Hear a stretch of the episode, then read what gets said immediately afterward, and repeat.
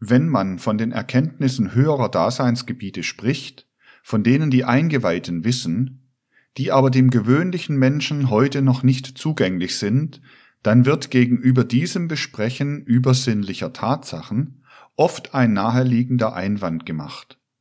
Er heißt, was erzählt ihr, die ihr vorgebt, ein höheres Wissen zu besitzen, uns von den höheren Welten? Was hat das für eine Bedeutung für uns, die wir doch selbst nicht in übersinnliche Welten hineinschauen können? Darauf erwidere ich mit den schönen Worten einer jungen Zeitgenossin, die durch ihr Schicksal in den weitesten Kreisen bekannt geworden ist, Helen Keller. Sie wurde im zweiten Lebensjahre blind und taub.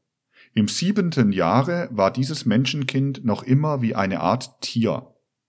Da fand sich eine liebevolle Seele, eine geniale Lehrerin, und heute im 26. Lebensjahre gehört Helen Keller wohl zu den gebildetsten ihres Volkes. Sie ist eingedrungen in die Wissenschaften und hat eine erstaunliche Belesenheit. Sie ist vertraut nicht nur mit den klassischen und modernen Dichtern, sondern sie kennt auch und studiert die Philosophen wie Plato, Spinoza und so weiter. Und sie, der die Welt des Lichtes und der Töne verschlossen ist für immer, hegt einen ergreifenden Lebensmut und innige Freude über die Schönheit und Herrlichkeit der Welt. Einige Sätze aus ihrem Buch über Optimismus schreiben sich uns fest in die Seele. Sie sagt, O es lagerte sich um mich herum durch Jahre Nacht und Finsternis. Und es hat sich eine Seele gefunden, die mich gelehrt hat. Und anstelle von Nacht und Finsternis trat Friede und Hoffnung. Eine andere Stelle. Ich habe mir durch Denken und Empfinden den Himmel erobert. Eines nur konnte dieser Seele gegeben werden. Nicht Gesicht oder Gehör. Die Sinneswelt bleibt ihr verschlossen.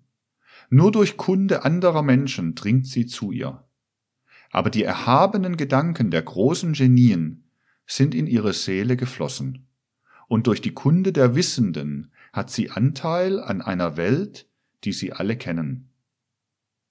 Das ist die Situation dessen, der nur durch die Mitteilungen anderer von höheren Welten hört und selbst nicht hineinschauen kann in diese höheren Welten. Solch ein Vergleich lehrt die Bedeutsamkeit der Mitteilungen aus höheren Welten, wenn man sie auch noch nicht selbst schauen kann. Aber noch etwas anderes steht vor unserer Seele. Helen Keller muss sich sagen, niemals werde ich die Welt selbst schauen. Jeder Mensch aber kann sich sagen, auch ich werde die höheren Welten schauen, wenn meine Geistesaugen geöffnet werden. Die geistigen Augen und Ohren der Seele sind für jeden operierbar, wenn er nur die nötige Geduld und Ausdauer hat. Wie lange dauert es denn, bis ich einen Einblick gewinne? So fragen wieder andere. Da hat der bedeutende Denker Subba Rao eine schöne Antwort gegeben. Er sagt, der eine erreicht es in 70 Inkarnationen, der andere in sieben Inkarnationen, der eine in 70 Jahren, der andere in sieben Jahren, ein anderer in sieben Monaten, in sieben Wochen, in sieben Tagen, in sieben Stunden. Oder die höhere Erkenntnis kommt, wie die Bibel sagt, wie ein Dieb in der Nacht. Jedes geistige Auge kann geöffnet werden, wenn der Mensch nur die nötige Energie und Geduld hat. Darum kann jeder Freude und Hoffnung schöpfen aus den Mitteilungen anderer. Denn was wir hören über die höheren Welten, sind keine Theorien, ist nicht etwas, was ohne Beziehung zu unserem Leben steht. Es ist etwas, was uns zwei Dinge als Früchte bringt, die wir haben müssen im Leben, wenn wir es richtig ergreifen wollen. Kraft und Sicherheit. Und beides gewinnen wir im vollsten Umfange. Kraft aus den Impulsen der höheren Welten. Sicherheit, wenn wir das Woher und Wohin des Menschen wissen. Wenn uns bewusst wird, dass wir sichtbar ein Geschöpf der unsichtbaren Welt sind. Aber nur der kennt recht die sichtbare Welt, der auch von den zwei anderen Welten weiß. Die drei Welten sind Erstens die physische Welt, der Schauplatz aller Menschen. Zweitens die astralische oder seelische Welt. Drittens die devachanische oder geistige Welt.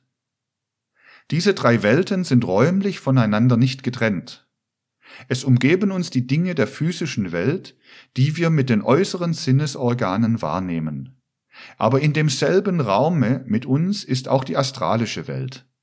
Ebenso wie in der physischen Welt leben wir auch zugleich in den beiden anderen Welten, in der astralischen und in der devachanischen Welt. Überall, wo wir sind, sind auch die drei Welten. Wir sehen die höheren Welten nur noch nicht, gleich dem Blinden, der die physische Welt nicht sieht. Aber wenn die Seelensinne dem Menschen geöffnet werden, dann tritt die neue Welt mit den neuen Eigenschaften und den neuen Wesenheiten für ihn hervor. Bekommt er neue Sinne, bekommt er auch neue Dinge. Wenn wir nun zu einer näheren Betrachtung dieser drei Welten schreiten, so können wir sagen, die physische Welt ist nicht besonders zu charakterisieren. Jeder kennt sie und jeder lernt die physischen Gesetze, die darin gelten, kennen. Die Astralwelt lernt er kennen nach dem Tode oder er lebt jetzt darin als Eingeweihter. Der Schüler, dessen Sinne für die Astralwelt geöffnet werden, ist zunächst in einer Verwirrung, denn was dort auftaucht, ist mit nichts in der physischen Welt recht zu vergleichen. Man muss viele Dinge ganz neu lernen. Die Astralwelt charakterisiert sich durch eine Reihe von Eigenschaften. Eine verwirrende Eigenschaft ist vor allem für den Schüler, dass ihm alle Dinge verkehrt, sozusagen im Spiegelbilde erscheinen, so dass er sich gewöhnen muss, sie ganz anders anzusehen. Er muss zum Beispiel lernen, Zahlen von rückwärts nach vorwärts zu lesen. Wir sind gewohnt, eine Zahl so zu lesen, dass wenn da steht 3, 4, 5, wir 345 lesen. In der Astralwelt müssen wir umgekehrt 543 lesen. Alles kehrt sich zum Spiegelbild um. Das ist sehr wichtig zu wissen. Das trifft auch für höhere Dinge, zum Beispiel moralische Dinge zu. Auch solche erscheinen im Spiegelbild. Das begreifen die Leute zunächst nicht recht. Viele Menschen heutzutage klagen, dass sie sich umgeben sehen von bösartigen schwarzen Gestalten, die sie bedrohen und beängstigen und dergleichen. Das ist eine Erscheinung, die heute schon sehr viele Menschen befällt und über die die meisten gar nicht Bescheid wissen. In vielen Fällen verhält es sich nun so. Es sind das die eigenen Triebe, Begierden und Leidenschaften, die im Menschen leben, und zwar in dem, was wir den Astralkörper nennen. Der gewöhnliche Mensch sieht ja nicht seine eigenen Leidenschaften, aber durch besondere Vorgänge in der Seele und im Gehirn kann der Fall eintreten, dass sie ihm sichtbar werden. Nur erscheinen sie ihm dann wie im Spiegelbild. Wie einer, der in dem Spiegel schaut und rund um sich die Gegenstände sieht, so erblickt er rund um sich die Spiegelbilder seiner eigenen Triebe und so weiter. Alles, was aus ihm herausströmt, sieht er dann auf sich einströmen. Eine andere Erscheinung ist, dass die Zeit und die Ereignisse nach rückwärts gehen. Zum Beispiel sehen wir im physischen zuerst die Henne und dann das Ei. Im astralischen sieht man umgekehrt erst das Ei und dann die Henne, welche das Ei gelegt hat. Im astralen bewegt sich die Zeit zurück. Erst sieht man die Wirkung und dann die Ursache. Daher der prophetische Blick. Niemand könnte künftige Ereignisse voraussehen, ohne dieses Rückwärtsgehen von Zeitereignissen. Es ist nicht wertlos, diese Eigentümlichkeiten der Astralwelt kennenzulernen. Viele Mythen und Sagen aller Völker haben sich mit wunderbarer Weisheit damit beschäftigt, zum Beispiel die Sage vom Herkules auf dem Scheidewege. Es wird gesagt, dass er sich einst hingestellt fühlte vor zwei weibliche Gestalten, die eine schön und verlockend, sie versprach ihm Lust, Glück und Seligkeit, die zweite einfach und ernst, von Mühsal, schwerer Arbeit und Entsagung sprechend. Die beiden Gestalten sind das Laster und die Tugend. Diese Sage sagt uns richtig, wie im Astralen des Herkules eigene zwei Naturen vor ihn treten, die eine, die ihn zum Bösen, die andere Natur, die ihn zum Guten drängt. Und diese erscheinen im Spiegelbilde als zwei Frauengestalten mit entgegengesetzten Eigenschaften. Das Laster schön üppig bestrickend, die Tugend hässlich und abstoßend. Ein jedes Bild erscheint im Astralen umgekehrt. Die Gelehrten schreiben solches Sagen dem Volksgeist zu. Dies ist nicht wahr. Auch nicht zufällig sind diese Sagen entstanden. Die großen Eingeweihten haben sie nach ihrer Weisheit geformt und den Menschen mitgeteilt. Alle Sagen, Mythen, alle Religionen, alle Volksdichtungen dienen zur Lösung der Welträtsel und beruhen auf Eingebungen der Eingeweihten. Die Erkenntnisse der höheren Welten bringen uns Impulse und Kräfte zum Leben, und durch sie wird eine Begründung der Moral erlangt. Schopenhauer sagt, Moral predigen ist leicht, Moral begründen schwer. Ohne eine wirkliche Begründung jedoch wird man sich die Moral nie wirklich zu eigen machen. Viele Menschen sagen, was sollen uns die Erkenntnisse höherer Welten, wenn wir nur gute Menschen werden und moralische Prinzipien haben?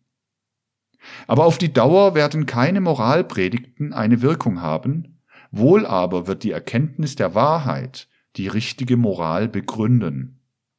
Der Moralprediger gleicht dem Menschen, der dem Ofen seine Pflichten vom Heizen und Wärmen vorpredigt, ihm aber keine Kohlen gibt.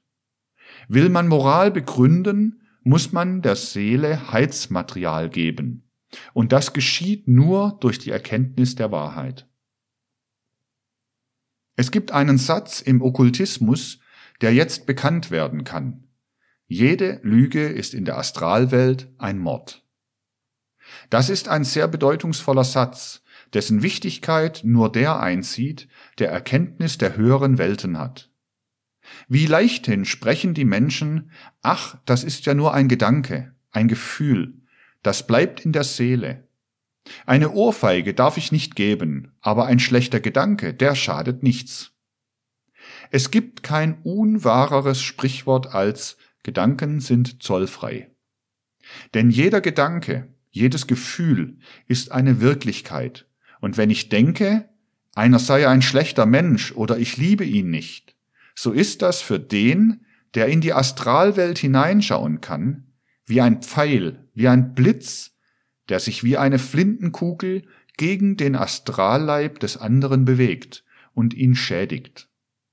Jedes Gefühl, jeder Gedanke ist eine Wesenheit, eine Form in der Astralwelt. Und für den, der Einblick hat in diese Welt, ist es oft viel schlimmer mit anzusehen, wenn einer einen schlechten Gedanken über seinen Mitmenschen hat, als wenn er ihn physisch schädigt. Macht man diese Wahrheit bekannt, so heißt das Moral begründen, nicht predigen. Sagt man über einen Menschen die Wahrheit, so bildet sich eine Gedankenform, die der Seher nach Form und Farbe erkennen kann und die das Leben des Nächsten verstärkt. Der Gedanke, der eine Wahrheit enthält, geht auf die Wesenheit hin, auf die er sich bezieht, und fördert und belebt sie. Wenn ich also eine Wahrheit denke über meinen Mitmenschen, so stärke ich sein Leben. Sage ich eine Lüge über ihn, so ströme ich eine feindliche Kraft auf ihn, die zerstörend, ja tötend wirkt. Daher ist jede Lüge ein Mord. Jede Wahrheit bildet ein Leben förderndes Element, jede Lüge ein lebenhemmendes Element. Wer das weiß, der wird sich mehr in Acht nehmen in Bezug auf Wahrheit und Lüge als jener, dem man nur predigt, man solle nur immer hübsch die Wahrheit sagen. Die Astralwelt ist in der Hauptsache aus Formen und Farben zusammengesetzt. Solche gibt es auch in der physischen Welt. Wir sind aber gewohnt, auf dem physischen Plan die Farben immer mit einem Gegenstand verbunden zu sehen. In der astralen Welt schwebt diese Farbe wie ein Flammenbild frei in der Luft. Es gibt eine Erscheinung der physischen Welt, die an diese schwebenden Farben erinnert. Das ist der Regenbogen. Aber die astralischen Farbenbilder sind frei im Raum beweglich. Sie vibrieren wie eine Flut von Farben, ein Farbenmeer in immer wechselnden, verschiedenartigen Linien und Formen. Allmählich aber kommt der Schüler dazu, eine gewisse Ähnlichkeit zwischen der physischen und astralen Welt zu erkennen. Zuerst erscheint ihm diese Glut, dieses Farbenmeer, sozusagen als herrenlos, es haftet nicht an Gegenständen. Dann aber treten die Farbenflocken zusammen und heften sich, zwar nicht an Gegenstände, aber an Wesenheiten. Während vorher nur eine schwebende Form gesehen wurde, offenbaren sich jetzt durch diese Farben geistige Wesenheiten, die man Götter, Devas nennt. Es sprechen sich darin geistige Wesenheiten aus. Eine Welt von Wesenheiten, die durch Farben zu uns spricht, ist die Astralwelt. Die Astralwelt ist die Welt der Farben. Höher noch steht die devachanische, die geistige Welt. Wenn der Schüler die geistige Welt kennenlernt, bemerkt er das an einem ganz bestimmten Vorgang. Er lernt verstehen ein tiefes Wort indischer Weisheit. Tat Dvam Asi, das heißt, das bist du. Darüber ist viel geschrieben worden. Die wahre Bedeutung lernt der Schüler erst kennen, wenn er von der astralischen in die Devachan-Welt eintritt. Da sieht er in einem Moment seine physische Gestalt außerhalb seiner selbst und sagt, das bist du. Während er früher zu sich gesprochen hat, das bin ich, sieht er jetzt seine physische Gestalt außerhalb seiner selbst und sagt, das bist du. In diesem Moment ist der Mensch in der Devachan-Welt. Da tritt für ihn zu der Welt der Farben klar und deutlich noch eine andere Welt hinzu, die Welt der Töne, die in einem gewissen Sinne schon da war, aber nicht diese Bedeutung hatte. Die Devachan-Welt ist die tönende Welt. Dieses Tönen bezeichnete Pythagoras als Sphärenmusik. Tönend hört man die Weltenkörper ihre Bahnen ziehen. Man vernimmt die Weltenharmonie. Alles lebt in Tönen. Goethe lässt als Eingeweihter die Sonne tönen. Er zeigt das Geheimnis des Devachan. Als Faust im Himmel in der geistigen Welt ist, umgeben von Devas. Da tönt die Sonne, da tönen die Sphären. Die Sonne tönt nach alter Weise in Brudersphären Wettgesang, und ihre vorgeschriebene Reise vollendet sie mit Donnergang. Er meint den Geist der Sonne, der wirklich tönt, wenn man in der Devachan-Welt weilt. Dass Goethe dies meint, können wir daraus ersehen, dass er bei dem Bilde bleibt, im zweiten Teil von Faust, als Faust wieder in diese Welt entrückt wird, heißt es, Tönend wird für Geistesohren schon der neue Tag geboren. Felsentore knachen rasselnd, Phoebusräder rollen prasselnd, welch Getöse bringt das Licht. Es trompetet, es posaunet, Auge blinzt und Ohr erstaunet, Unerhörtes hört sich nicht. Man hört die devachanische und sieht die astralische Welt. Beim Eintritt in die devachanische Welt bleibt für den Schüler die Astralwelt voll bestehen. Sie verändert sich aber für ihn. Wenn man zuerst die Devachan-Welt betritt, bietet sie einem einen merkwürdigen Anblick. Man sieht in der Devachan-Welt jedes Ding im Negativ, wie auf der fotografischen Platte. Wo ein physischer Gegenstand ist, sieht man nichts. Was physisch hell ist, ist dort schwarz und umgekehrt. Man sieht alles in den Komplementärfarben. Statt blau gelb, statt rot grün. In der ersten Region des Devachan sind die Urbilder der physischen Welt, insofern diese nicht mit Leben begabt ist, also die Urbilder der Mineralien und ferner die der Pflanzen, Tiere und Menschen insofern es sich um ihre physischen Formen handelt. Es ist die Region, die das Grundgerüste des Geisterlandes bildet. Es kann verglichen werden mit dem festen Land unserer physischen Erde. Daher heißt sie die Kontinentalmasse des Devachan. Ein Mensch, der vor einem Eingeweihten steht, erscheint dort, wo er physisch den Raum ausfüllt, dunkel, aber ringsherum von einer Strahlenhülle umgeben. Wenn die Sinne feiner werden, treten die Urbilder des Lebens hinzu, und alles, was Leben ist, flutet wie das Wasser auf der Erde dahin. Hier kann man ein Mineral nicht sehen, weil es kein pulsierendes Leben hat, wohl aber die Pflanze, das Tier und den Menschen. Wie das Blut im Körper, so fließt alles Leben im Devachan. Man nennt diese zweite Abteilung die Meere des Devachan. In der dritten Abteilung, dem Luftkreis, flutet alles dahin, was an Gefühlen und Empfindungen, an Lust und Schmerz im physischen lebt. Die physischen Gebilde sind gleichsam die feste kontinentale Grundlage im Devachan. Alles, was Leben in sich hat, ist Meer. Alles, was Lust und Leid bedeutet, ist in dem Luftkreise des Devachan enthalten. Der Inhalt all dessen, was auf Erden gelitten und genossen wird, stellt sich hier dar, also alles tierische und menschliche. Eine Schlacht zum Beispiel erscheint dem Eingeweihten auf dem Devachan-Plan wie feurige, zuckende Blitze, wie gewaltiger Donner, man könnte sagen, wie ein heftiges Gewitter. Aber es sind nicht die physischen Wirkungen der Schlacht, sondern die Leidenschaften der feindlichen Heere, die sich da gegenüberstehen und die dem Eingeweihten wie schwere Wolken mit Donner und Blitz erscheinen. Die vierte Abteilung des Devachan geht hinaus über all das, was auch ohne den Menschen schon vorhanden wäre. Sie enthält alles das, was an originellen Gedanken im Menschen lebt, durch die er Neues in die Welt bringt und auf die Welt wirkt, gleichgültig, ob es die Gedanken eines Gelehrten oder Ungelehrten, eines Dichters oder eines Bauern sind. Es brauchen also keine großen Erfindungen zu sein. Diese Gedanken können auch dem Alltag angehören. Nach diesen vier Partien steht man an der Grenze der geistigen Welt. Wie uns nachts der Himmel wie eine Hohlkugel, umgrenzt von einem Sternenkranz erscheint, so ist es mit dieser Grenze des Devachan. Aber das ist eine bedeutungsvolle Grenze. Sie heißt Akasha-Chronik.